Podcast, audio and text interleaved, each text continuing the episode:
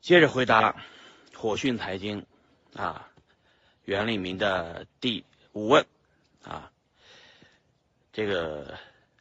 车库咖啡是我人生中最难忘的一段经历啊，嗯，偶然也是必然啊，怎么说偶然呢？呃，我们都是在这个都是一帮。放荡不羁的人，啊，我呢是在一三年，啊，在老家山西平遥，啊，那时候还在卖牛肉。突然一天，想了想，我跟我媳妇儿说，我如果就一直这么待着，我可能这辈子都可能可能待在平遥，不可能再出去了，因为我当时已经是山西省。这个电商行业里面的杰出代表啊，我是第一个在天猫商城开店的啊，零八年开店，到了一三年，你看看你们自己算吧，都接近五年的时间没有离开山西了，所以所以说那个当时候就觉得五年啊，人生有几个五年啊？如果就这么待着，我我即使在平遥做成了平遥的首富，又能如何？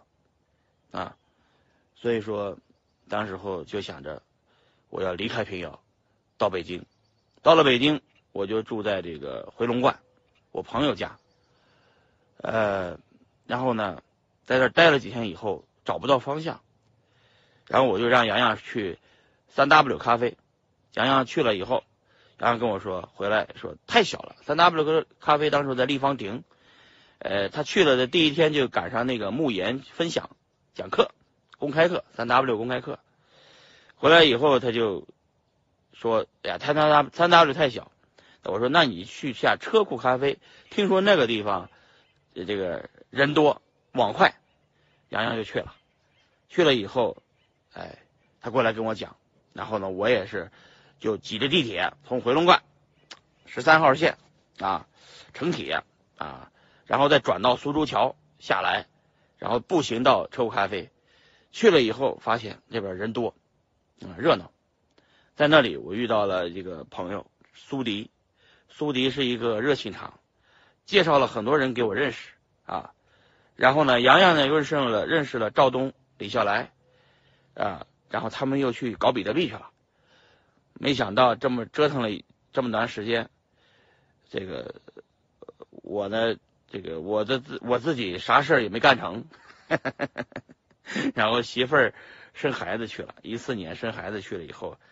这个我就开始就这个她生孩子嘛，我就接替了她的这个杨洋访谈，杨洋了老公就出来了啊，就没想到我进来这个行业，我只用了几年的时间就挖矿啊，这个投资啊。呃，各种的这个这个这个这个风口我都抓住了啊，这个就挣了点钱啊。其实最后看看，都不如当年啥也不干，就洋洋买了那些币啊，就不要动啊。然后呢，也不不至于今天这么辛苦的折腾。所以说，币圈那些牛逼的人，其实都很 low 逼，就跟我一样，都是当年买的比特币很便宜，后来把币给卖了。然后呢，呃，正在辛苦的把币挣回来。所有发 A C O 的那些人都没有币啊，包括什么火星人啊，吹牛逼，孙宇成也没币，赵长鹏也一样啊，他们当年都没有币，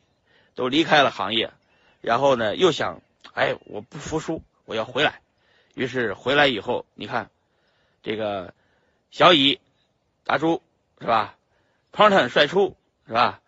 呃，中国的这个第一这个这个公链这个 号称孙宇成是吧？呃，还有这个长鹏最大的交易所现在是吧？都是在一群离开了这个行业的又杀回来的，打了个回马枪，成功了的。所以他们非常珍惜这个数字货币的这个经历啊，这都是呃失败过的人才知道成功的渴望啊。我也是这样的例子，